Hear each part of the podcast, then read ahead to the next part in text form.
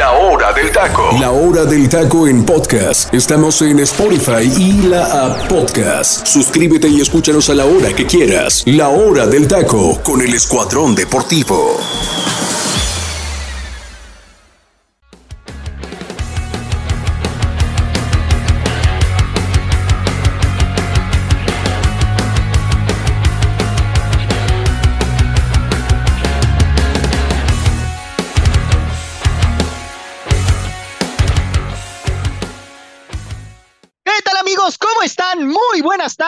A todos, bienvenidos a una emisión más de la hora del taco. Me da muchísimo gusto saludarles. Mi nombre es Freddy López y sí, pues bueno, ya estamos aquí a través del comandante 101.3 FM, somos el Escuadrón Deportivo y bueno, pues vamos a arrancar con toda la información porque vaya que ayer nos tuvimos que fumar un partidito de jornada 1 que vaya que demostró que correspondía a la jornada como tal inaugural, ¿no? Este partido pendiente entre Atlas y Toluca, que al final termina empate a cero. Y bueno, estaremos comentando, por supuesto, también lo que sucedió el día de ayer con Héctor Herrera en conferencia de prensa con el Houston Dynamo. Y por supuesto, pues eh, otros temitas por ahí, el mercado de fichajes que eh, pues está a punto, o bueno, más bien ya se cerró, pero que ya están por ahí eh, dándose algunos fichajes de última hora. Pero bueno, antes de arrancar, quiero presentar al gran elenco que me acompaña el día de hoy. José Luis Macías, te saludo con mucho gusto, hermano. ¿Cómo estás? Fuerte abrazo, muy buenas tardes.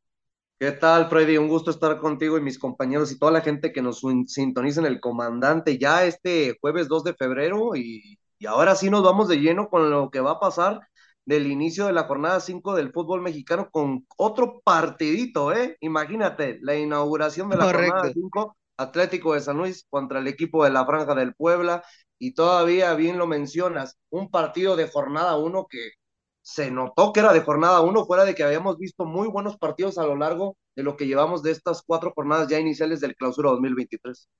Así es, Angelito, te saludo también con muchísimo gusto, hermano. ¿Cómo estás? Fuerte abrazo, muy buenas tardes. ¿Qué tal, Freddy? Te saludo con un gusto enorme, al igual que a mis compañeros, el teacher y José Luis, y a toda la gente que nos escucha a través del Comandante Radio. Pues más que nada ya listo, como lo comentas, se cerró el mercado de fichajes el día de ayer. Eran los últimos días para hacer movimientos de parte de la Liga MX, sobre todo para los jugadores que estaban, pues este, ahora sí que dentro de la misma, que hicieron cambios de equipos de último minuto.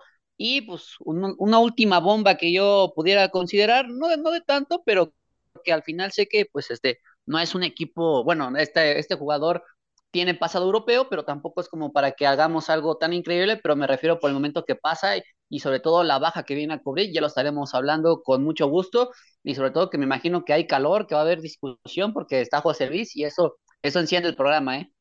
Correcto, así es. Teacher Delfino Cisneros, te saludo también a ti con muchísimo gusto. ¿Cómo estás? Fuerte abrazo.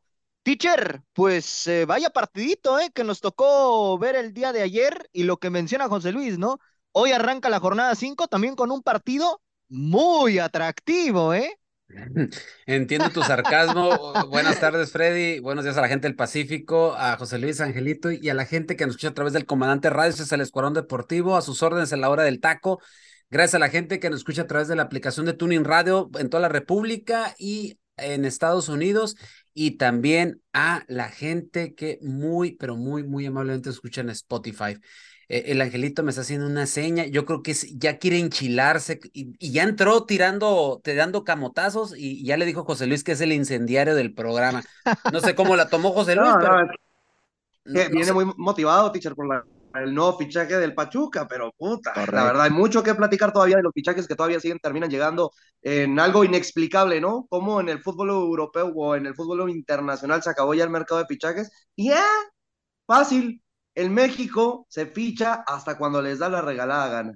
Pues ya sabes, típica liga bananera que tenemos, que la quieren hacer de primer ¿Qué mundo. ¿Qué pasa, teacher? Ya van a eliminar la multipropiedad, tú tranquilo. La corrupción a todo lo que da en todos los sentidos. Sí, sí, sí, con, su paquete de, con su paquete de reformas estructurales y entre una de ellas yo creo que a ver si también alivian los fichajes y lo cumplen, ¿no? Pero en fin, pero yo, ya, ya, ya platicar. A ver, Angelito, guarde silencio, dije, déjame que, que... que, que el Freddy siga conduciendo, luego te metes y ya no dejas seguir nada el programa. Dale, Freddy. Anda motivado, no, qué motivado. Hay que aplaudirle que viene motivado, porque en otras ocasiones espera hasta que le demos la palabra. Mínimo, sí, no, no, mínimo ahorita tiene esa iniciativa que no le vemos normalmente.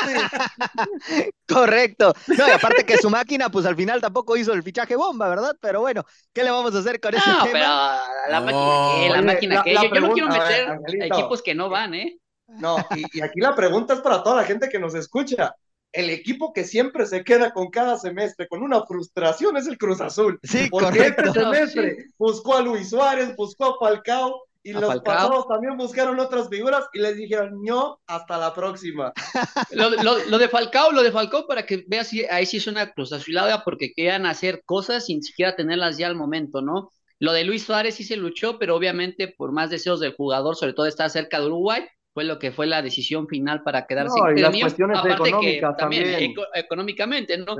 Por lo que sé, sí, hubo, sí, había una, una igualdad de sueldos tanto en Cruz Azul como en Gremio, pero finalmente la, la, decisión más que nada importante sí pasa por estar cerca de Uruguay, más que nada por la familia de su esposa por lo que vivió anteriormente y también para él que le genera un poco de nostalgia, ¿no? Pero yo no quiero meter a la máquina en este aspecto porque la máquina no encaja aquí, hoy no tendría por qué mencionarla porque ni siquiera viene al tema, más que nada hablando de lo que pasó el día de ayer con los refuerzos, es más, todavía podríamos hablar de Juárez, por el refuerzo bombo que acaba de, pasar. Ah, claro. De, de, San Ormeño. Hablemos de cosas interesantes, ¿no? Esta liga que ya no, nos tiene acostumbrados al Y ahí te encargo, bueno, y ahí te, y ahí te encargo lo del Barcelona con Araujo, ¿eh? Ahí te encargo lo del Barcelona con Araujo, pero bueno. Ese, ese es tema, ¿eh? Uh, ese es un buen tema, ¿eh?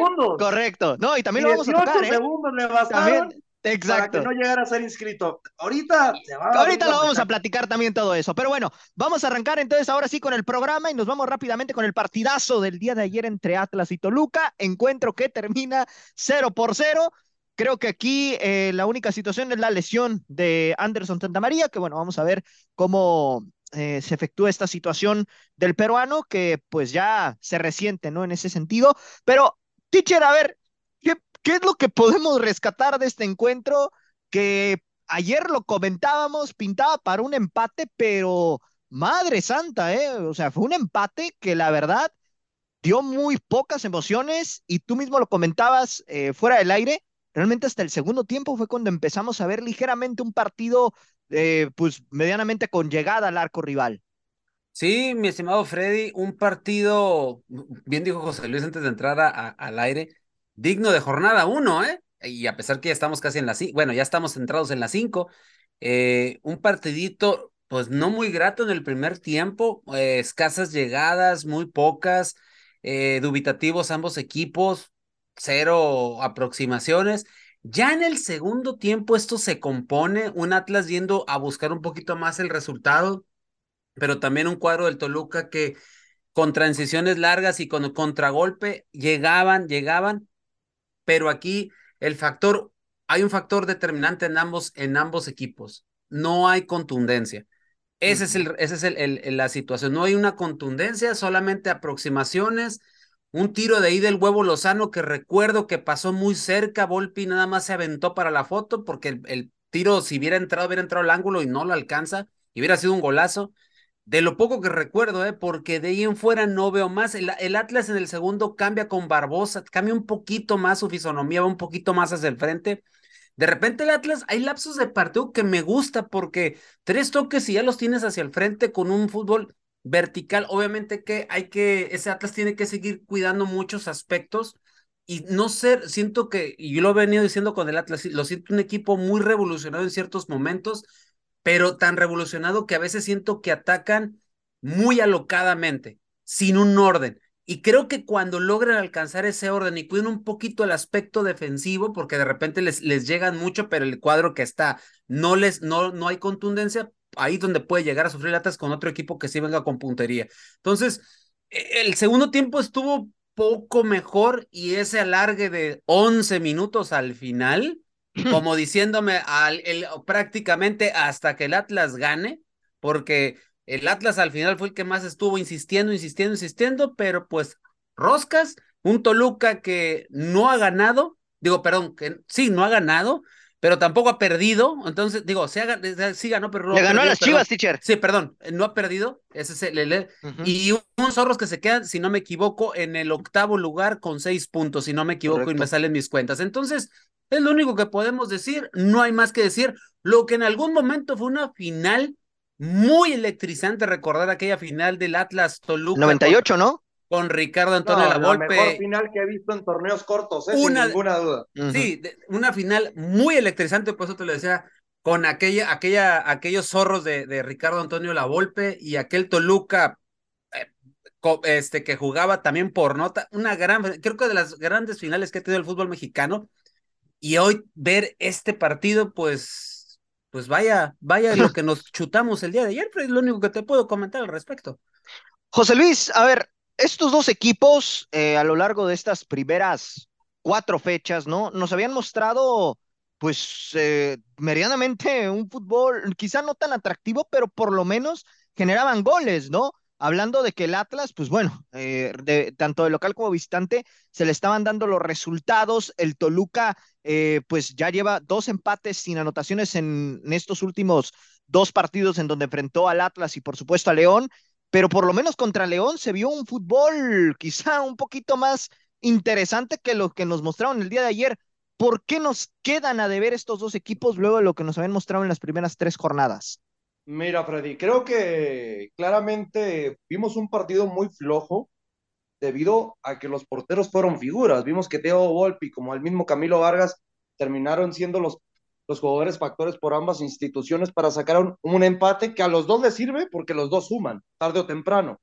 Pero creo que con lo que nos quedamos y todavía no terminamos de carburar es ver a un equipo de los rojinegros del Atlas jugando con un 4-3-3. Teníamos tan acostumbrados a esa línea de cinco a que esperábamos a que el equipo que siempre enfrentaba al Atlas saliera a proponer y que el Atlas jugara al contragolpe con sus laterales que ya tenía tan caracterizados, como José Abella, el mismo diente, eh, eh, el mismo Hueso Reyes.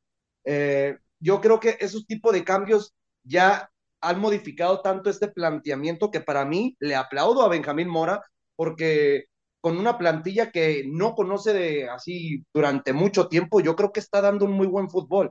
El que me sorprende y repruebo el día de hoy es a Nacho Ambriz, porque no puedo creer que este equipo que mantiene la base de, ser el subcampeón del fútbol mexicano con Leo Fernández, con Marcel Ruiz, con Claudio Baeza, con Tiago Volpi, con Andrés Mosquera, entre otros, realmente no salga a reforzarse, yo digo, dentro del terreno de juego y dar ese golpe en la mesa de lo que nos terminó eh, como efectuando el, la finalizar la pasada temporada. Todavía se refuerza con Maximiliano Araujo, que ha sido titular y ha quedado mucho a deber, porque ni siquiera hemos visto un 50% de lo que nos demostró el futbolista uruguayo en el equipo de la Franja del Puebla.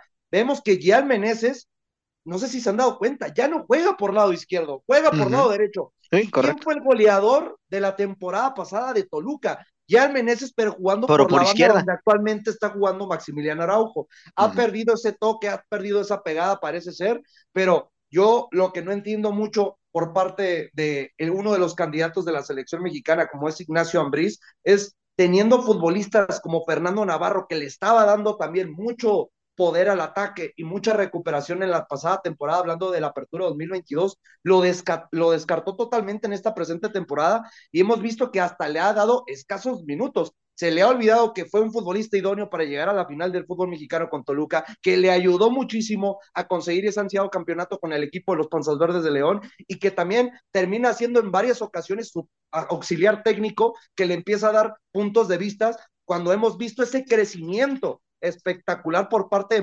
Marcel Ruiz. Ya sabíamos que era un futbolista de grandes características, pero si hemos visto que ahorita Marcel Ruiz tiene pegada con gol, siendo un mediocampista de recuperación, es porque Fernando Navarro claramente le ha ayudado a modificar su fútbol y a refortalecerse dentro del terreno de juego. Por lo mismo, yo reprobaría solamente lo de Ignacio Ambriz, pero lo de Benjamín Mora me termina sorprendiendo y algo me dice que fuera de esto de que se tiene eh, capitalizado, ¿no? De que se va a eliminar para la siguiente temporada el repechaje del fútbol mexicano, Parece ser que ya los rojinegros del Atlas nos van a acostumbrarlos a verlos en la liguilla, hablando de la fiesta grande del fútbol mexicano. Angelito, en este aspecto, hermano, eh, el equipo del Atlas pues bueno, pierde eh, durante la segunda parte a Anderson Santamaría a reserva de conocer con exactitud cuánto tiempo estará fuera el futbolista peruano. ¿Qué tanto crees que le pesará la baja del defensor al conjunto rojinegro de cara pues, a, lo que se viene ¿no? en las próximas jornadas para el equipo de Benjamín Mora? Bastante, Freddy, porque es el hecho de que no tiene un central nominal que va a tener que experimentar. Vamos a ver con quién se la juega, ¿no?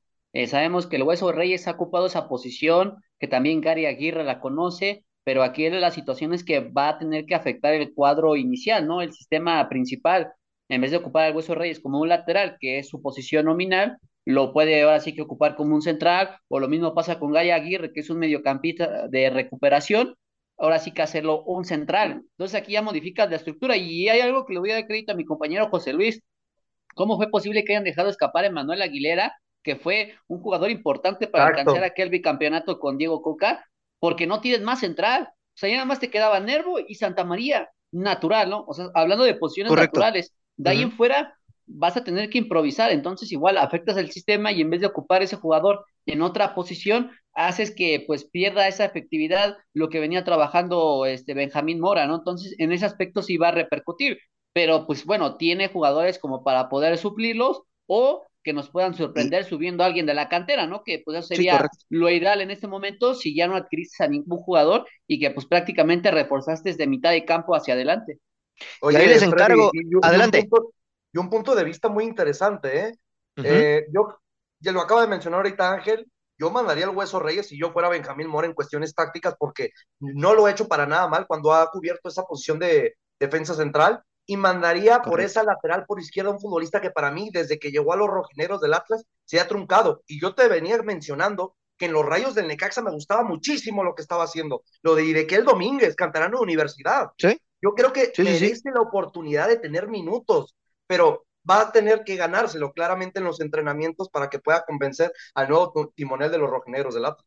Y fíjate, ahorita que menciona Angelito la cuestión de que sí le va a afectar al Atlas, pues les encargo, compañeros, ¿eh? los próximos cuatro partidos del Atlas es recibe a Rayados, recibe a Tigres, visita a Cruz Azul y recibe al América, ¿eh? O sea, nada fácil el calendario para el conjunto rojinegro. Te lo digo de una vez, nomás de esos 12 puntos consigue Con Cruz Azul empata.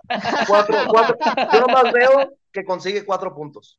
Sí, porque de estos, de estos cuatro partidos que un empate, un empate y una, y una victoria.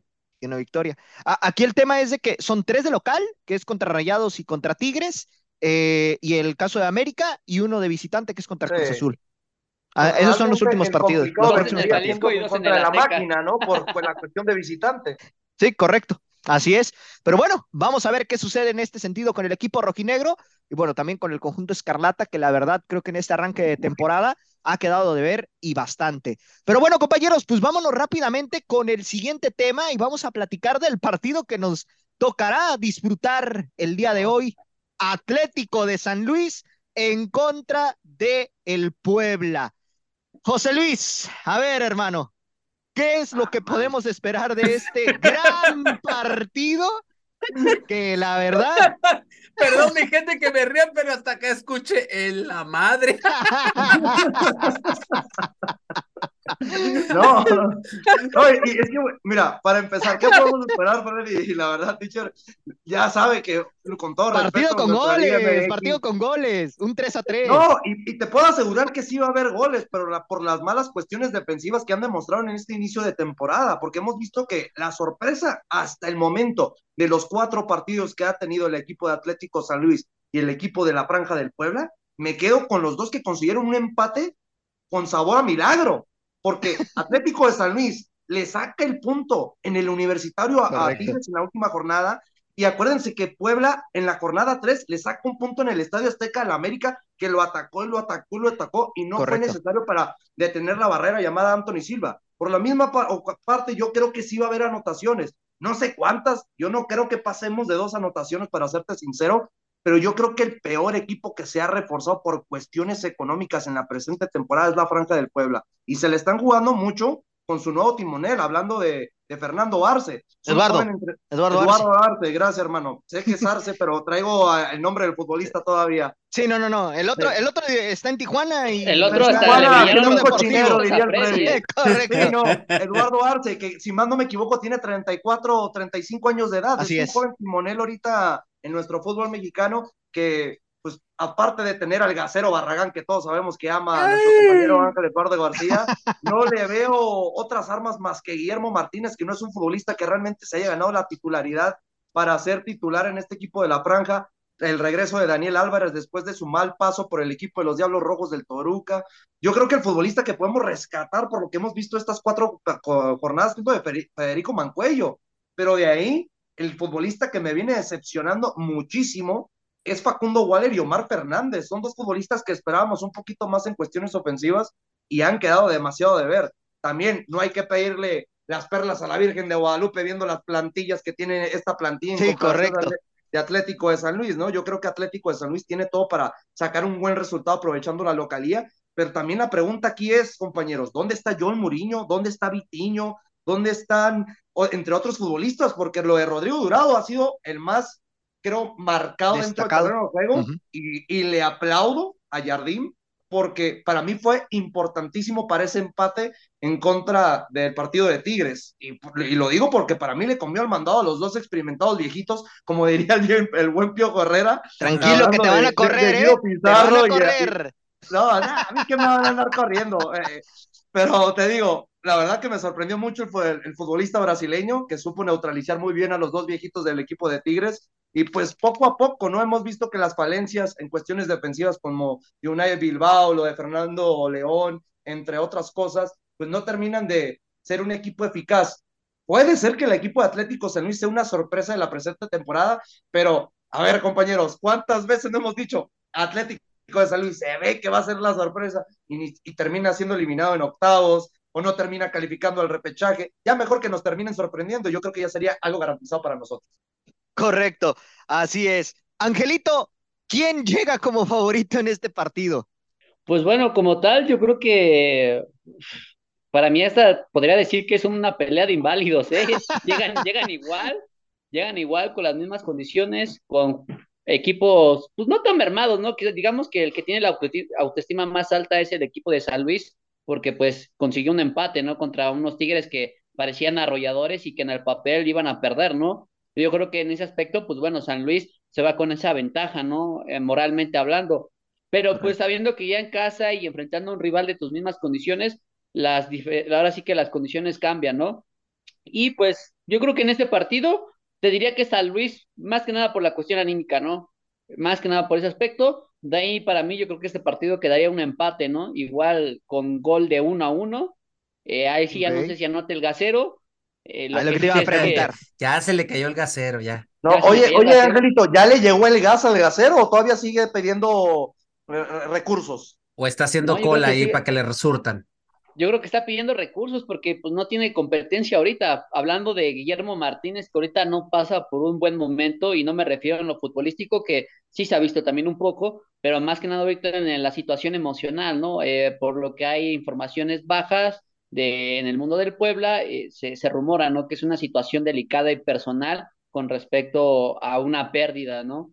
De un, de un posible hijo y que a lo mejor podríamos entender que anímicamente ahorita no sea una competencia directa contra el Gacero Barragán, ¿no? Y que podamos decir que ahí tiene esa ligera ventaja el, el oriundo este, y nueva estrella del Puebla, pero pues de ahí en fuera creo que tiene jugadores bastante buenos. Sobre todo Puebla necesita recuperar a Omar Fernández porque sabemos que viene de una lesión, por eso no jugó en las primeras jornadas. te voy a decir algo, Ángel, ¿eh? yo creo que el principal futbolista que necesita, pero a como dé lugar recuperar el Puebla, no me vas a creer, es Fernando Aristigueta. Aristigueta también. Sí, imagínate cómo les ha pensado desde que el venezolano se terminó lesionando.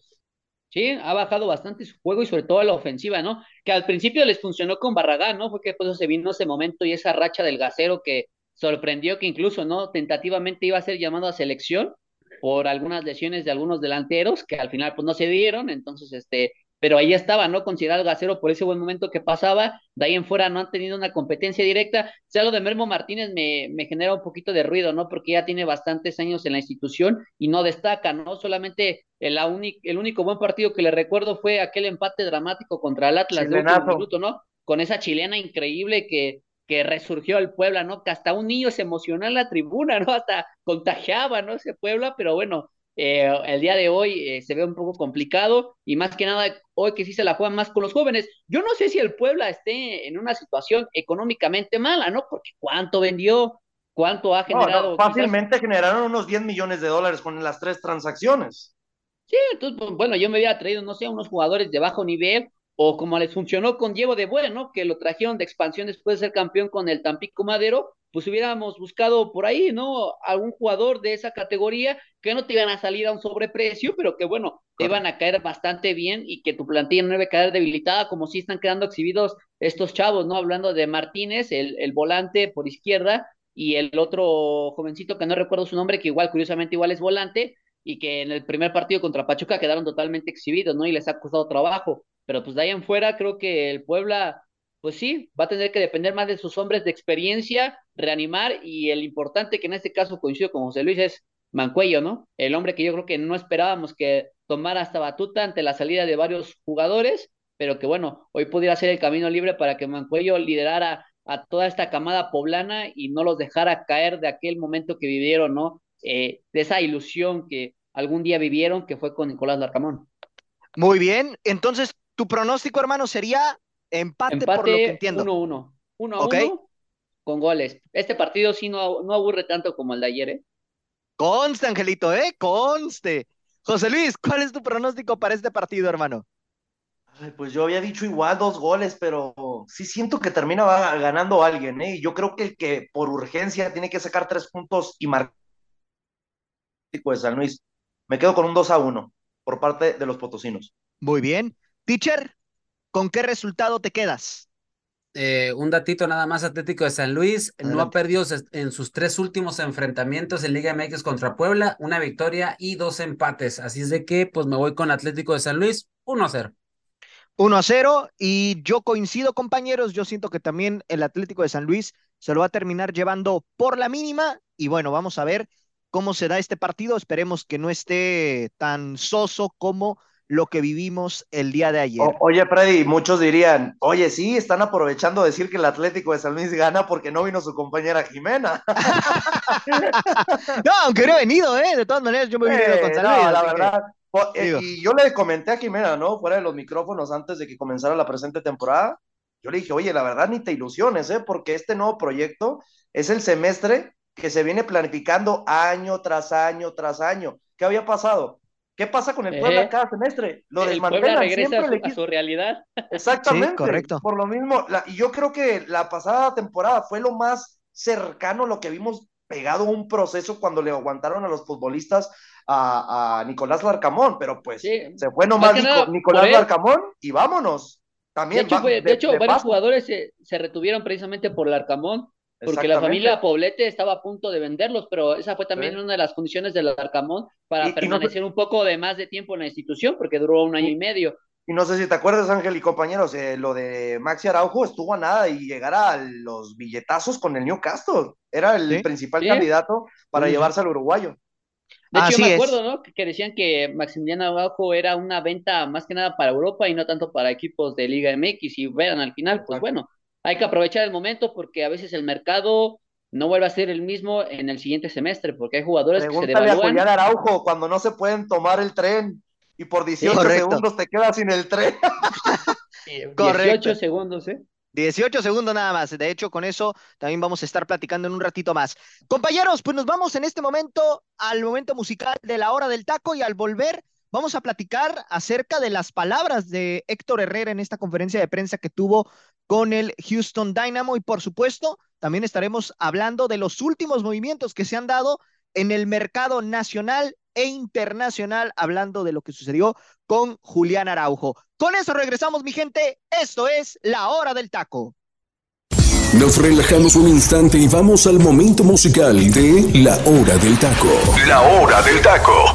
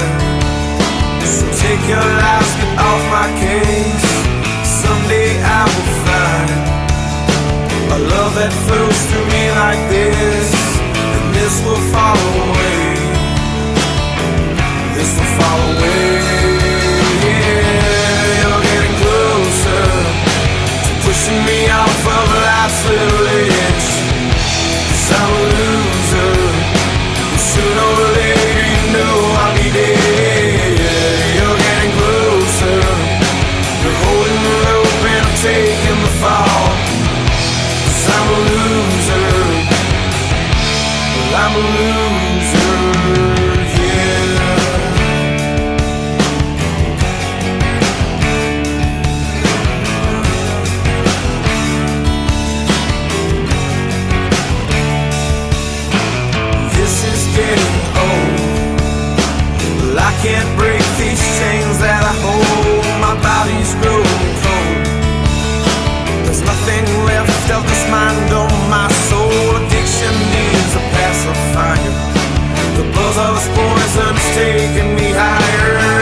successful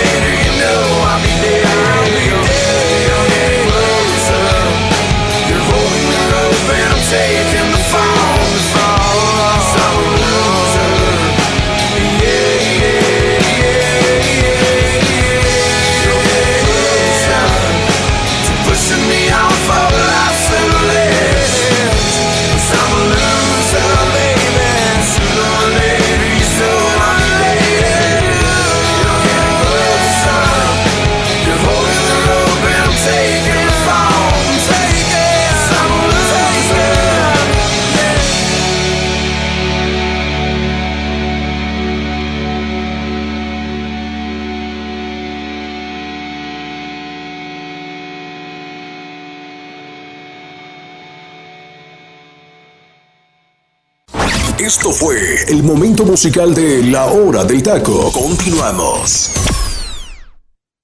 Estamos de regreso, mi gente. Esto es la hora del taco. Teacher, voy contigo. Platícame, por favor, los antecedentes de esta canción que acabamos de escuchar en este momento musical. Aunque no está José Ramón, me acordé, esto es una obra de arte, diría él. La verdad es una de las, me- para mí es una de las mejores canciones de eh, Three Doors Down. Eh, la verdad, José Luis, eh, esto es una petición tuya que me la hiciste, me la pediste la semana pasada y que coincidamos los dos. Es una de las extraordinarias canciones que tiene esta banda. Loser es una canción de esta banda y que fue lanzado en junio del 2000 en el segundo sencillo de su álbum debut, The Better Life. Y la canción, nada más el dato, ¿eh? La canción pasó 21 semanas en la posición número uno del Billboard. Madre mía. más. Imagínate el potencial de la canción. No, no, Sí, no. es correcto. que a mí lo que me encanta de esa canción es que todo como te lo va poniendo la canción. Y cuando entra ese arreglo que donde cambia y entra todo es, no, es una tremenda joya, sobre todo los arreglos, José Luis. A mí es algo que me encanta de, de, de esta banda, que tiene unos arreglos maravillosos. Y obviamente, pues esta canción acastó un puesto, un puesto número cuatro en, en una, una prestigiada revista en Canadá y obviamente en muchísimos lugares de Europa donde la banda pues, no, no, era muy conocida, pero también alcanzó posiciones 1, 4, 3, 5 entre 2000 y 2003. O sea, tres años después, la canción seguía siendo muy solicitada, sobre todo en Europa. Este fue el momento musical, mi Freddy. Y pregúntale aquí porque José Luis. No, sí, correcto. Y Angelito son los que también se estaban deleitando, sobre todo José Luis, ¿eh? De, del Angelito, Angelito dice que no, que él, él, no, él, él quería algo de Bad Bunny, ¿no? correcto, no, es que él es fanático de, del conejo, pero bueno, este, José Luis, voy contigo, hermano. ¿Algo que decir de esta canción? Que se te cumplió la petición, hermano.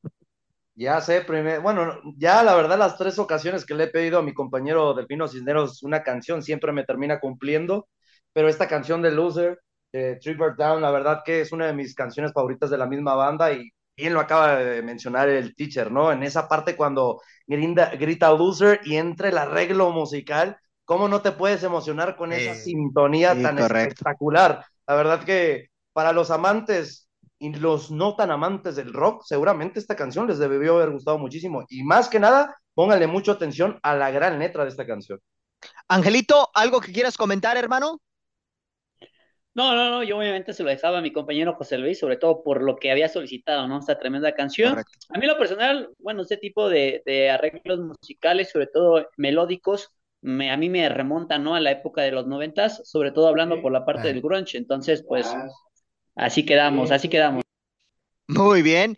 Bueno, compañeros, pues vamos a continuar aquí con el programa y ahora vamos a tocar el tema de la conferencia de prensa que dio Héctor Herrera con el Houston Dynamo. HH dio entrevista, Sí, el, imagínate. el hombre más guapo de la selección El mexicana hombre más- No, nos no, no, deleitó pero, con pero su dilo belleza. por qué dio entrevista, Freddy. Porque No. el Houston Dynamo en su regreso a los entrenamientos Correcto. le dijeron obligatoriamente, tú siendo el futbolista franquicia, tienes que dar- darle la cara a los medios de comunicación. Ya, Así ya es, de perdida, exacto. ¿no? Porque el Exacto. torneo pasado No, nada más jugó como 10 partidos y se la vivió en puras fiestas. No, pues pregúntale al grupo firme cómo se la pasó en las fiestas.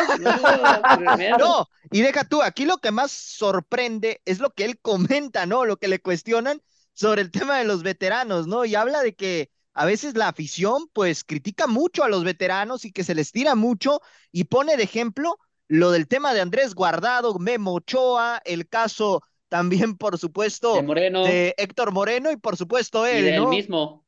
Y del mismo, exactamente, que siente que, que, bueno, la gente como que le tira mucho y como que, pues, eh, en cierta manera, pues, no saben apreciar, vaya, eh, que él en Portugal eh, era una figura y que hasta la fecha le siguen reconociendo todo lo que hizo allá. en Lo acaba de decir, en Madrid, pero él lo- en el Pero Atlético él de lo Madrid. dijo, no, pero, pero él lo dijo, era, era figura. Desde Sí, que se vino sí, la sí. MLS, solamente llegó a cobrar. Sí, correcto. Ahora, Oye, mi Freddy, perdón que interrumpa, pero también desafortunadamente se vino en un momento clave, o sea, en un momento donde no tenía que verse venido, era un momento en el cual necesitaba ritmo Sí. de partido y Sí. que era uno de los veteranos en, lo- en el cual confiaba el papá de Ángel García, o sea, el Tata Martino, Sí, confiaba Sí, en sí, sí. él y, y, y- Sí. y obvio, ¿eh? Y él lo Y- miraba por encima de Edson Álvarez. correcto. y se los dije, yo se los No, dije, teacher, se no, los y dije, yo les él tengo estaba otra encima de, de Álvarez. Y yo les tengo otra peor. Se va en el momento donde había demostrado ser el mejor mediocampista del Cholo Simeone. Correcto. El mejor. Acuérdense Pero de esa última que- temporada, pero acuérdate, Sí, Angelito, el Por él único. se consiguió el campeonato de Deja, liga. deja tú, acuérdate que llega. Rodrigo de Paul y todos decíamos, Rodrigo de Paul lo va a banquear, lo va a banquear Rodrigo. Y el que terminó banqueando a Rodrigo de Paul fue Héctor Fue él. Por eso sí, sorprende la calidad que le conocemos a la perfección, que sí, era el alto nivel de competencia que le mirábamos en el viejo continente, que hoy en día sí, llegó a solaparse a sus 30 años de edad, a decir, obviamente mi último contrato, como muchos futbolistas lo hacen, llegan a cobrar la millonada para terminar su carrera con broche de oro en cuestiones económicas, pero ahí te das cuenta que Sí, la mentalidad el del mexicano, la mentalidad del mexicano es Correcto. el, reflejo, es el reflejo de Héctor Herrera. Que, Ahora- Que, bueno, yo, yo voy a mencionar rápidamente la situación Adelante. por la que según Héctor Herrera se va de Europa y sobre todo en específico del Atlético de Madrid, porque de acuerdo a sus palabras, él no tenía un contrato donde eh, ahora sí que el conjunto colchonero le ofreciera, ¿no? Para una renovación. Entonces le llega la MLS con el Houston Dynamo y pues dio las perlas de la vida aquí, pues dijo, de aquí soy, ¿no? Y qué curioso que después en Madrid se hablara de que sí había habido una oferta, ¿no? De renovación con Héctor Herrera para que permaneciera Pero que no quiso. otro, a- otro año más, ¿no? Pero obviamente ya había llegado tarde porque ya había Era- un- era un acuerdo año con opción a compra. con el- ajá, era, ya había llegado a un acuerdo con el Houston Dynamo y fue por eso que ya Sí. no la tomó, pero, o sea, a mí se me hace muy raro en esa situación de Herrera, pero, pues Ah, bueno, ahora- aprovechan otras condiciones, situación familiar, a lo mejor puede ser la, la influyente, ¿no? Por darles una No, mejor a- calidad de ver, vida, pero pues, Exactamente, Ángel. Correcto. También el estilo de vida de Héctor Herrera en Estados Unidos no es lo mismo que a lo que me han comentado varios compañeros reporteros. Pues, oye, la ciudad de Madrid es preciosa y creo que es una de las ciudades más hermosas del mundo, pero no puedes comparar el estilo de vida con el que De en Madrid con Unidos. Houston. No, por Exactamente. supuesto. Ahora, en este aspecto también menciona otra cosa muy interesante. Le preguntan sobre el tema del entrenador, eh, o el próximo entrenador más bien de la selección mexicana, que si el tema de se- del que el entrenador sea mexicano sería algo positivo para la selección. Y él menciona que no, o sea, que no, no importa la nacionalidad, que incluso en los procesos anteriores se había apostado con técnicos extranjeros y que aún así se había logrado la clasificación al Mundial y se había hecho un buen papel, exceptuando evidentemente lo que pasó en Qatar, que, que bueno, eh, también defendió al Tata Martino en ese aspecto, ¿no? Entonces, teacher, yo tengo ahora sí que dos cuestiones aquí, ¿no? La primera, ¿qué es, qué es lo que puedes tú opinar al respecto de todo esto que menciona Héctor Herrera en esta entrevista que, que él termina generando? Y también lo que llama la atención es que habla acerca de, de que la afición se mete mucho con los veteranos. Entonces, aquí la pregunta sería, ¿realmente el hecho de que sea un futbolista veterano es sinónimo de que ya va bajando su calidad en el caso del jugador mexicano? Es que no necesariamente, mi Freddy, eh, la veteranía no tiene nada que ver con la calidad futbolística, ¿no? Digo, te nombro el caso de un veterano que no es mexicano, bueno, se, hizo, se naturalizó, pero pues a fin de cuentas es mexicano de nacimiento, Rubén Zambuesa. Recordad que Rubens cuando va, sale de América y se va a Toluca y después pasa por San Luis y pasa por varios equipos después, su calidad sigue siendo la misma, incluso hasta se miraba un poquito mejor ya sin la presión mediática que tiene el Club de las Águilas del América. Y, y no está peleado, todavía buscó un equipo en, la Liga MX y pues ya no hubo nada y se fue en, es- en este año, ¿no? Entonces, si nos vamos al, al lado del- de, de esto de, de que comentas, de estos eh, europeos, eh, el mismo Andrés Guardado al final se queda todavía un rato en España, muy a pesar de que sabemos que ya la, eh, ya la situación con su edad, pues obviamente ya no le da para más, pero de cierta manera yo lo decía, yo lo decía en, en antes del Mundial, yo era el, de los veteranos, era el que yo le miraba un poquito más de, de calidad futbolística, muy a pesar de su edad. No está peleada una cosa con la otra. Aquí el problema es que si se le critica tanto a Héctor Herrera y siente tanto la crítica, es no es porque nosotros critiquemos por criticar estando desde un medio de comunicación, sino criticamos el hecho de su baja de calidad, de, de haberse venido en un momento no idóneo. Como bien dijo José Luis, estaban en el, uno de los mejores momentos en Atlético de Madrid y que era un titular para el Cholo Simeone y que se dejó seducir por el dinero. Hubiera buscado una alternativa de seguir allá y, y hacer un precontrato para después regresar, aún a lo mejor no tanto con la cantidad de dinero, pero sí con una buena cantidad de dinero que le diera una, la parte de estabilidad al final después del Mundial. Pero volvemos, mi Freddy, de repente el futbolista mexicano, y no, y, y no lo digo el veterano, el no veterano, el chavo, todos se, todos se dejan guiar por el billete por el billete. Y desafortunadamente, Héctor, eh, eh, HH es lo misma situación. Es lo que ahorita se le critica a este juego. Yo, yo pienso que Héctor Herrera lo que debe de ahorita, lo que debe ahorita priorizar es guardarse, sellar su boquita, ya no decir nada y ponerse a trabajar y cerrar con broche de oro su carrera. Porque yo creo que si abre la boca para defender lo indefendible en el aspecto de las críticas, críticas y todo eso, sale perdiendo ante la crítica de los medios y ante la crítica de la afición. Sí, correcto, correcto. Y realmente aquí eh, eh, Herrera, francamente, digo, no ha tenido una mala trayectoria, sin embargo, me parece que las decisiones que ha tomado pues lo han llevado a este punto donde lo tienen ahorita, en donde su calidad pues sí ha disminuido evidentemente y donde desafortunadamente para él pues las cosas eh, parece que van en decadencia apenas a sus 32 años de edad, porque sí, apenas tiene 32 años de edad Héctor Herrera, ¿eh? Ahí ojo, nada más están con ese tema también, ¿eh? Pero bueno, Angelito, ¿tú qué puedes rescatar de estas palabras de Héctor Herrera? Digo, hasta cierto punto, pues se eh, trata de, bien lo dice el teacher, de defender lo indefendible, hablando de lo que menciona de los veteranos y hablando también de lo que pasó con Gerardo Martino en selección mexicana. Bueno, o sea, lo de Gerardo Martino lo enfoca más en el aspecto de la nacionalidad del entrenador mexicano, no tanto por eh, ahora sí que algún tipo de problema que pudiéramos mencionar, que en eso sí estoy de acuerdo, ¿no? Aquí yo creo que la nacionalidad para que tengan acceso a dirigir a la selección mexicana tiene que ser eh, cero, ¿no? O sea, aquí tenemos que ver por ahora sí que la competitividad y sobre todo con la adaptabilidad que pueden tener en un puesto de ese cargo, porque pues hoy la gente está más exigente que nunca y yo diría aguas el que ahorita se llega a sentar a esta silla, ¿no? Porque ahorita esta silla está caliente, ¿eh? Quien llegue va a hermano, eh, ahorita parece silla eléctrica. Sí, o sea, ahorita el, que llegue para bien o para mal, va a tener la soga al cuello, ¿eh? O sea, yo creo que lo peor que, que, ha dejado Martino, aparte de este fracaso futbolístico, es que el que se juegue el paquete de la selección va a estar con la lupa más encima, ¿eh? Entonces. Correcto. Y, y, y más que nada igual por los directivos. Pero pues es lo único que rescataría de Héctor Herrera, ¿no? Y también la situación de que ellos les gusta mucho eh, distorsionar las cosas, ¿no? Sobre todo por Andrés Guardado, que yo recuerdo bastante en una entrevista que dio para una cadena televisiva llamada ESPN, donde mencionaba que eh, se le criticaba, ¿no? Se le mencionaba como, como, un dinosaurio, ¿no? Hasta incluso he visto igual lo mismo con Héctor Herrera, pero es más por la cuestión del presente, ¿no? Eh, ahora sí uh -huh. que el, el, presente es el que rige tu día, tu día a día, y sobre todo para saber si estás para competencia contra selecciones de un alto nivel y sobre todo en un mundial, ¿no? Que era en ese momento lo que tanto se, se mencionaba en la cuestión crítica, pero en respectivamente sus carreras yo creo que respetables, ¿no? Y admirarse.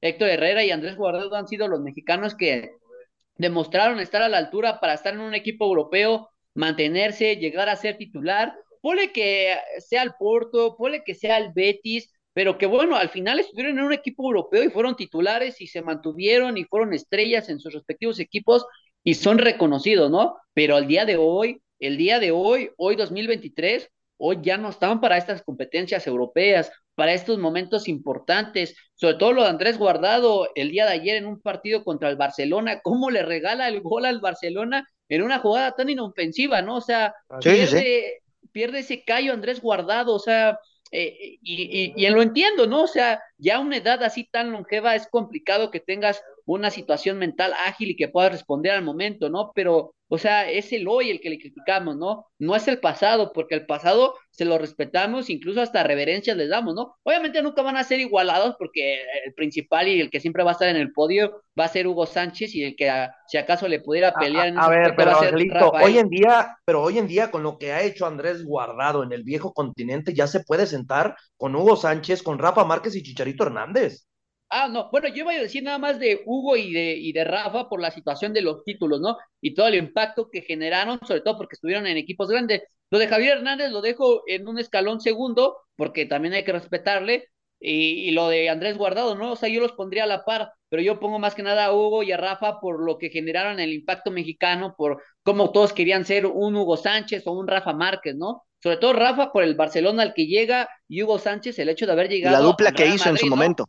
Uh -huh. O sea, sí, sí, haber sí, llegado al Real Madrid y todo este impacto que generó para las futuras generaciones, ¿no? Y sobre todo para los delanteros que en ese momento querían ser Hugo Sánchez. Entonces, en ese aspecto, pues sí. Pero, o sea, las carreras de ellos son respetables, o sea, pero lo que siempre hemos criticado es el presente. El presente, el día de hoy, ¿estás o no estás para una competencia de alto, de alto riesgo y sobre todo de alta exigencia? Si no estás, discúlpame, podrás ser lo que seas, pero hasta ahí, ¿eh? Correcto.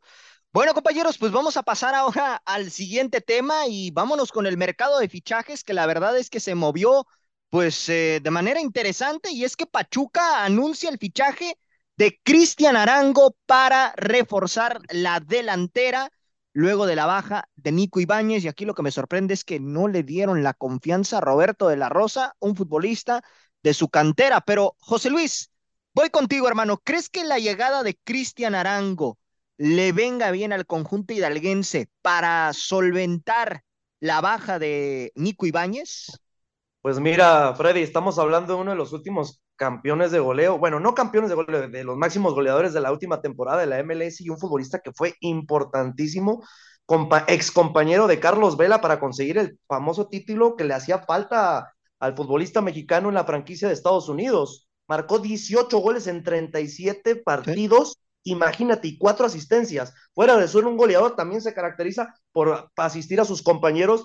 Yo creo que es un gran pichaje. La duda que yo tengo aquí principalmente es qué magia de Pachuca. Vuelve a hacerlo Pachuca, porque gastaron 4.5 millones de dólares, bueno, de euros pegados a 4.8 millones de dólares, y el futbolista vale cerca de 7 millones de dólares. Nos damos cuenta que Pachuca lo vuelve a hacer. Compra a un costo-beneficio y sabe que le va a sacar provecho en la Liga MX. Nomás hay que hacerle entender a Cristian Araungo, que para mí empieza de muy buena manera con la presentación, a muy el estilo Shakira, de que ya no está en la MLS, ¿eh? ahora sí va a tener competencia, ahora la marca no es tan tibia, ahora sí hay porteros de calidad, y yo creo que es por algo que al delantero colombiano se le pueden complicar las cosas en la Liga MX, pero de que la calidad la tiene, la verdad, sin ninguna duda, lo demostró en su última temporada, y, hay, y no hay que olvidar algo muy, pero muy importante, ¿eh? lo de Arango es de aplaudir, porque estamos hablando que llegó en agosto del 2021 y solamente una temporada y media le bastó para meter 18 anotaciones solamente en la pasada temporada y también que ya sea campeón en la MLS. Cosa importante y un golpe de inflexión que va a tener este mismo futbolista que es canterano del Envigado de, de, Colombia, es de que va a llegar al actual campeón del fútbol mexicano sabiendo que se fue del actual campeón de la MLS. Correcto. Angelito, ¿querías comentar algo, hermano? Pues sí, que va a ser la verdad un refuerzo importante para Pachuca. Quizás entiendo tu cuestionamiento de qué pasa con Roberto de la Rosa, pero uh -huh. Roberto de la Rosa lo que sí hay que admirar es que sobrevive bajo a todos los delanteros que ha traído Pachuca, ¿no? O sea, es sorprendente en ese aspecto, pero obviamente Roberto de la Rosa creo que no tiene esa personalidad como para demostrar y asumir el rol de protagonista, de echarse el equipo al hombro y sobre todo sustituir lo que dejó Nico Ibáñez. Entonces, en esa situación, pues Pachuca iguala, ¿no? La calidad de jugador que está trayendo, sobre todo la posición que dejó y con el buen dinero que adquirió de Nico Ibáñez y que la verdad eh, fue una ganga, ya lo mencionó mi compañero José Luis, traer a uno de los campeones de la MLS y sobre todo que fue uno de los fundamentales para adquirir ese título, pues te habla mucho que independientemente de que sea una liga bananera o como quieran llamar a la parte deportiva, pero al final el señor fue campeón y aparte seleccionado nacional de Colombia, entonces igual eh, no llega cualquier tipo de personaje a esta Liga MX que tanto se ha recriminado, por lo menos en estos últimos días de conferencias de prensa, ¿no? Que han dado nuestros dirigentes del mando de la federación. Teacher, tanto los fichajes bomba de este torneo se dieron el día de ayer. Santiago Ormeño a los Bravos y Lucas Cavalini a los Cholos. A ver, teacher. Obviamente se nota mi sarcasmo. ¿Qué esperar de estos dos jugadores en estos dos equipos fronterizos? Deja tú lo que hay que esperar porque son conocidos de la liga, ¿no? Pero, pero ¿por qué, pero por qué fichajes tan tardíos, Freddy? ¿Sí? Correcto. ¿Por, ¿Por, qué fichajes tan tardíos? Es, estos fichajes se están haciendo a destiempo. Se supone, se supone, mi Freddy, que los pero, teacher, ¿te Mande. sorprende en serio? No, o sea, a mí no, no eh, digo, no, y más con Tijuana, con Tijuana o sea, a mí no me sorprende nada. Pero, eh. José Luis, me sorprende porque primero dicen una cosa y salen con otra, pues. Ese, uh -huh. es, el, ese es el gran problema que tiene la liga. ¿Qué nos dijeron con lo del técnico? No, eh, de 60 días y ya vamos a anunciar al técnico. Y no lo han anunciado todavía. Ahora se, ahora se rumora que van a ser 10. Vamos a ver si es cierto, ¿no? O sea, volvemos, o sea, bueno. y, y, con lo de los fichajes, o sea, ¿quién, ¿quién, te dice, José Luis, que ya ves que América ocupaba un lateral por derecha? ¿Quién, ¿Quién, no te dice que a lo mejor en la semana llegue ese famoso lateral por derecha? Sí, no, y va a llegar seguramente porque lo necesita eh, la institución. Entonces, ¿a qué estamos jugando? No tengo nada en contra de lo de Cavalini y lo de Ormeño. Ormeño ya sabemos que pasó de noche por Guadalajara y, y aquí el, el buen amigo de José Luis, José Ormeño, pues prácticamente no ha mostrado absolutamente nada. Y de Cavalini, pues eh, se le vio regular su paso en, en, en, en Puebla. En, en Puebla. A, a, a, ver, teacher, hay que decirlo. regresa después de su fracaso en la MLS. Y para allá. ¿no? O sea, vaya O sea, a pasar de noche. Un o sea, Mauro re- Notas 2.0 para Tijuana, podríamos decirlo, quizá por ahí. No, Pero- no, no. Pero no, no, no, Cavallini, mínimo, ya ha hecho goles en la Liga MX, hermano. Bueno, no Eso sí, sí, pero sí, ¿hace sí. cuánto tiempo, hermano? También, no, no inventes. No, pero a lo mejor se le acomoda mejor la liga, mi Freddy. Pues sí, vamos a ¿Crees, ver? Bueno, no sé, pero Eh, vamos a ver, ah, ah, yo, yo es lo que es lo que veo, mi Freddy. O sea, correcto. Volvemos. Si queremos darles, eh, eh, un día, hace dos días estaban hablando de que le íbamos a dar seriedad de esto y me sale luego con que los fichajes son a destiempo. Entonces, ¿a qué estamos jugando? Correcto. Bueno, pues vamos a ver qué sucede en este aspecto. Y compañeros, pues nos vamos ahorita con un fichaje que no se efectuó, pero que se podría efectuar, pero que quién sabe, porque pues se quedaron a 18 segundos de, de llevarlo a cabo.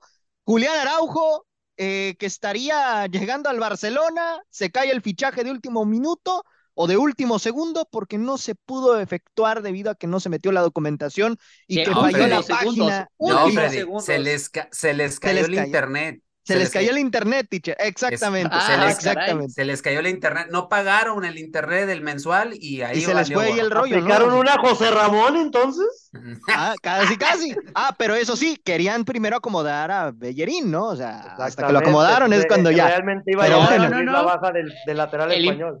El importante era registrar a Gaby, que me imagino que ese fue el que quitó los 18 segundos. Bueno, mi Freddy, pero A a, ver, pero, lo de, cuentas. pero lo de Gaby se resolvió desde temprano. Te estás hablando desde como José las Luis. 7, 8 de la noche. Y voy contigo justamente con eso. A ver, ¿qué, qué, lo puedes, ¿qué nos puedes comentar de todo esto, hermano? Porque la verdad es que esto en lo particular cuando leí me dio risa y no tanto por las circunstancias, sino por cómo lo manejaron, ¿no? 18 segundos y Araujo no será jugador del Barcelona por ello. Pues mira, lamentablemente se trunca esa oportunidad de que Julián Araujo llegue a un equipo de gran envergadura en el viejo continente como es el Fútbol Club Barcelona. Pero no hay que hacer tanto rodeo, compañeros, y Freddy y la gente que nos escucha, refiriéndonos a que sí, se menciona mucho lo de los famosísimos 18 segundos que lamentablemente no terminan de ejecutar esa transacción que se mencionaba que podía ser un préstamo con opción a compra de 4 millones de euros, si más no me equivoco, y pues se termina truncando pero, a ver, ¿para qué buscamos excusas? Realmente si el Fútbol Club Barcelona hubiera querido fichar al lateral mexicano, lo hubiera hecho. No hay que hacernos tantos rodeos, porque la baja de Memphis Depay, que es la que le abrió muy, una muy buena cuestión salarial, era lo necesario, tenía el ingreso necesario para poder incorporar al supuesto ya reemplazo de Héctor Bellerín, que ya tenía todo arreglado con el Sporting de Lisboa, pero faltaba la aprobación porque, como sabemos, el Barcelona le encanta hacer todo de último momento y lo vivimos el pasado eh, año. No sé si se acuerdan con lo de Emery Pierre Aubameyang, que Emery Pierre Aubameyang movieron cartas de todos lados para que pudieran fichar al delantero gabonés que tarde o temprano sí mandaron la carta de acreditación para que pudiera llegar totalmente gratis después de que el Arsenal le liberara la carta cosa totalmente distinta con Julián Araujo porque todavía le pertenecía al equipo de Los Ángeles Galaxy y era por lo mismo que se manejaba la negociación. También se mencionó en varios medios que según esto la carta que le manda el Fútbol Club Barcelona a la MLS no llegó a tiempo, faltaba la aprobación de la institución de las barras y las estrellas para que se pudiera otorgar el, traspaso y fue lo que según esto redució el tiempo para que se pudiera efectuar la transferencia. Hay muchas excusas, pero a mi punto de vista, Freddy, si el Barcelona hubiera querido fichar a este lateral mexicano, que sí, tiene proceso de selección y es algo que siempre busca la institución del Barcelona, porque acordemos, no sé, el Barcelona siempre tiene de 5 a 10 eh, futbolistas en el radar que dice, bueno, este Correcto. futbolista lo puedo utilizar para un alternado tiempo, mandándolo primero al Barcelona B. ¿Y quién está en el Barcelona B hoy en día? Rafa Márquez. ¿Sí? Futbolista sí. que seguramente lo debió haber pedido y le debió haber visto esas cualidades para que tarde o temprano pudiera ser uno de los futbolistas idóneos y ganarse un puesto titular en el once sí. de Xavi. Sí, Correcto. Sí. Él fue, de hecho, era petición de Rafa Márquez. En especial iba a llegar al Barcelona B, que obviamente, como sabemos, que llegar al Barcelona B era esta posibilidad de llegar al Barcelona A de primera en la Liga Española, que iba a ser ahora sí que lo revolucionario del mercado para parte de los mexicanos. Así es, pero bueno, vamos a ver qué sucede con toda esta novela de Araujo, a ver si al final la FIFA da su voto a favor del Barcelona y por ahí se termina efectuando eso, no el fichaje. Eso, eso, es algo que te quería mencionar, ¿eh? de que el Barcelona pidió una petición para que se pudiera efectuar sí, el, el, la transferencia pero es casi imposible. Si al PSG se la negaron, si al PSG se la negaron. Hemos visto en varias situaciones que por cuestiones eh, no, lo del PSG está peor, porque el PSG, no, lo del PSG va, a demandar, sí, va, a eh. demandar, va, a demandar, al Chelsea. Sí, no, por, correcto. Por, por hacerse tonto ahí, tres veces de que no le llegó al papeleo. Sí, fue, fue, fue, fue mala Dio maña. papeles equivocados, ¿eh? Dio papeles tres veces, Oye, pero, pero, a ver, compadre, pero tres veces es una mentada de madre, con todo respeto. Una te la creo, pero tres ocasiones no es, no es el caso con lo que está sucediendo con el Fútbol Club Barcelona. Yo creo que va a ser muy complicado. Es un, creo, 90% que no y un 10% de esperanza para el Club Azulgrana, pero de ahí pinta de que, según esto, lo van a buscar en el mercado de verano. Bueno, pues vamos a ver qué sucede en este sentido. Ya prácticamente, pues tenemos que llegar al final de este programa, no sin antes mencionar también los últimos movimientos del fútbol femenil rápidamente. Ushema Canú deja Tigres, el caso de Shinbundu eh, que llega a las Rayadas del Monterrey, y Noemí Granados, que llega a las Águilas del América luego de, este, de esta situación que se vivió con el conjunto de Toluca. A nombre de mis compañeros, José Luis Macías, Ángel García y el teacher Delfino Cisneros, esto fue La Hora del Taco. Yo soy Freddy López y si Dios quiere, nos escuchamos el día de mañana. ¡Ánimo! Hasta la próxima. Por hoy hemos terminado la hora del taco. La hora del taco. Los esperamos en nuestra siguiente emisión a través del Comandante 101.3 FM.